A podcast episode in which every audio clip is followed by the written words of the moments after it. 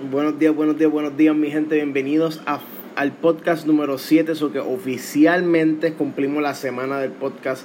Gracias por cómo lo han recibido. Gracias por todo el apoyo que me dan, por todos los mensajes que me mandan. De verdad que para mí ese apoyo es enorme. Y fueron ustedes, ustedes, lo que me empujaron a mí para hacer este podcast. Y ahora claramente cada día lo voy mejorando. Obviamente voy a traerle más edición, voy a traerle un mejor background muchas cosas vienen, vengo con muchos cambios y todo gracias a ustedes. Obviamente les recuerdo que me pueden escuchar de lunes a viernes, de 3 y media a 4 en la X La Jungla, 100.7 FM, para que estén al tanto de todo lo que está pasando en la NBA y en el baloncesto, o sea, en general. Quiero empezar obviamente con la gran pelea de ayer de Manny Pacquiao. Eh, si me hubiesen preguntado a mí, antes de la pelea, que quién yo pensaba que iba a ganar, yo hubiese dicho Keith Thurman. Y obviamente yo sé la leyenda que es Manny Pacquiao, pero yo de verdad mm, entiendo que el, lo que es Manny Pacquiao y Floyd Mayweather, que para mí Manny Pacquiao es de los mejores boxeadores o el mejor ofensivamente, y todo el mundo sabe que Floyd Mayweather es el mejor boxeador defensivamente, creo que ambos dañaron el boxeo en el sentido de que alargaron mucho su pelea, o sea, no pelearon cuando se supone que tenían que pelear. Pienso que no sé, pensaba que Keith Thurman iba, iba a poder romper esa barrera de leyenda de, de, leyenda status, porque creo que recuerda que Keith Thurman estaba 29-0 invicto y en verdad que estaba peleando brutal. Pero obviamente Manny Pacquiao demostró que a los 40 años todavía le queda mucho en el tanque, que a los 40 años es una leyenda, que a los 40 años puede irse contra quien sea. Ahora bien, Keith Thurman tiene que seguir, no puede quitarse, obviamente queda mucha, le queda mucho por su carrera. Hizo tremenda pelea, tanto así que no que Manny Pacquiao no ganó unanimous decision, fue un split decision de Manny Pacquiao.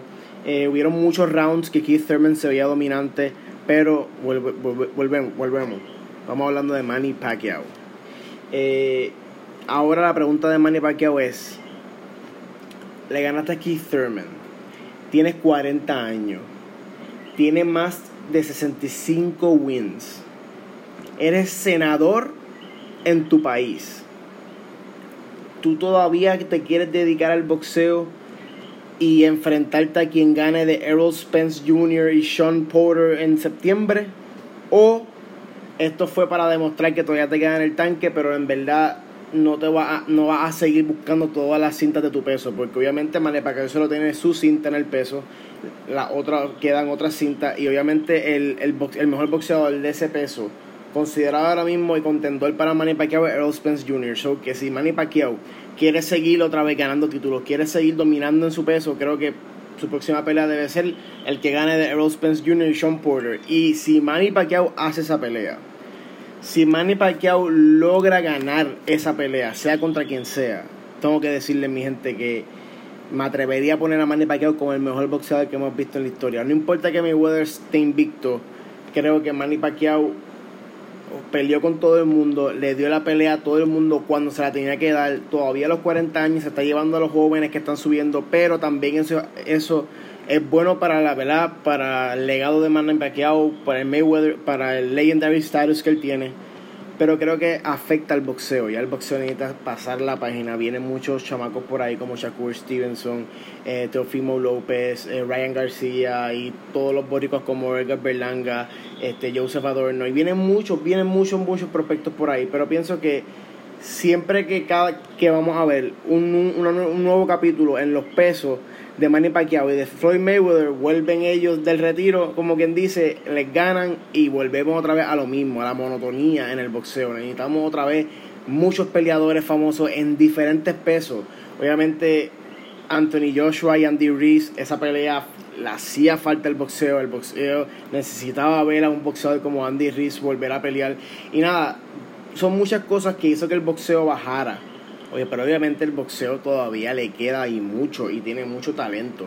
Pero pienso que temen pensar, hablar con sus boxeadores legendarios y decirle, mira, ya eres una leyenda, pero por favor, vamos a pasar tu página y sigue ayudando. Abre tu, abre tu, tu compañía de promoción, aunque me voy ya la tiene y tiene a Javonta Davis.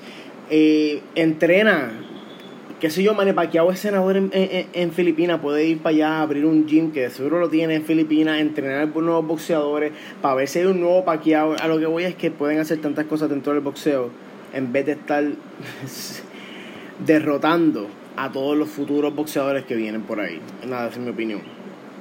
Eh, quiero hablar de Vladimir Guerrero Jr. Todo el mundo criticó a Vladimir Guerrero Jr. Obviamente la, la MLB lo ponía como el mejor prospecto y también es porque su apellido pesa, pero déjame decirle que mucha gente siempre decía que él no estaba ready para subir a Grandes Ligas. Siempre decía que por su gordura, por su peso, por su físico no iba a poder jugar tercera base en Grandes Ligas y mucho menos iba a poder correr la base y mucho menos iba a poder ver bien en, bateando. Déjame decirle que no tan solo le va súper bien en Grandes Ligas. Eh, participó en el Home Run Derby y rompió el récord de más horrones en una ronda, que fueron con 29. Defensivamente se ha convertido en uno de los upcoming prospects defensivamente en el tercera base, obviamente compitiendo con Matt Chapman y Matt Chapman nadie le gana defensivamente. No han Arenado, si tú, gracias a Dios no está en la americana porque si no me, argumento no fuera. Eh, pero Vladimir Guerrero, mi gente, yo lo que yo veía de él y mira que lo vi en, en ligas menores, mi gente. Mira que yo me levantaba y, chequeaba la hora que él iba a jugar y lo veía cada vez que lo subían y cada juego que podía, ¿verdad? No es que los vi todos. El swing no mentía. O tú, en los deportes, cada atleta tiene algo que a lo mejor en el resto de las habilidades está malo. Pero tiene ese algo que tú dices, me, por eso es que él va a llegar lejos. Obviamente con la práctica con la dedicación, todo mejora. Pero tiene que haber algo en esa atleta que tú digas, él puede ser grande. Y Vladimir Guerrero Jr. era el swing, mi gente. Ese swing, mano, tú tienes que nacer con eso. Y obviamente es casi el, mismo swing de su padre. El mismo, como dijo el padre, yo no sé, yo no soy, como dijo Vladimir Guerrero padre, yo no sabía que te había dado mi swing. A lo que voy es que Vladimir Guerrero Jr., mi gente, va a ser de los mejores jugadores en un futuro. No es que lo es ahora, pero en un futuro le va a traer mucha fanaticada a los Toronto Blue Jays. Va a ayudar a Charlie Montoyo, el boricua eh, dirigente, a tener mejores temporadas en los Blue Jays. Y nada, tengo que seguirlo, tengo varios temas, y ya tú sabes, son de 10 minutos del podcast y yo sé que necesito hacerlo más largo, pero por ahora no. Eh, Gareth Bale, mi gente, si Dan lo vuelve a tirar por el piso, yo no sé por qué Gareth Bale y la gente están empeñados en que Gareth Bale se quede en el Real Madrid y hasta lo dicen en las entrevistas cuando Dan claramente, mira, el último juego de la temporada, Zidane hizo sus tres sustituciones y perdieron. Cuando le preguntaron a, a, a Zidane de por qué en esas tres sustituciones no puso a Bale, él dijo, ni aunque yo tuviera cuatro sustituciones, yo hubiese puesto a Bale. El primer juego de pretemporada ayer, que me hoy perdieron 3-1 contra Bayern Munich, este, y el gol de Real Madrid fue de Rodrigo. Eh, Zidane le preguntan de por qué Bale no jugó la primera tres pretemporadas, ya siendo parte todavía del equipo, y él dijo que no va a jugar porque él va a irse del equipo. Que si fuera por él, él se fuera si fuera por Zidane, Bale se fuera mañana. En otras palabras, lo, tira por el piso. Aparentemente, Bale se portó de una manera que Zidane nunca lo perdona o nunca lo va a perdonar. Y vuelvo y te digo, ya es casi seguro, podemos decir que 100% seguro que Gareth Bale se va a Real Madrid. Eh, obviamente le hablé de los de del jugador de Israel, Denis Advilla, que mi gente, wow, tengo que decirle que lo que he visto de él en, internacionalmente lleva tres finales corridas en, en categorías menores.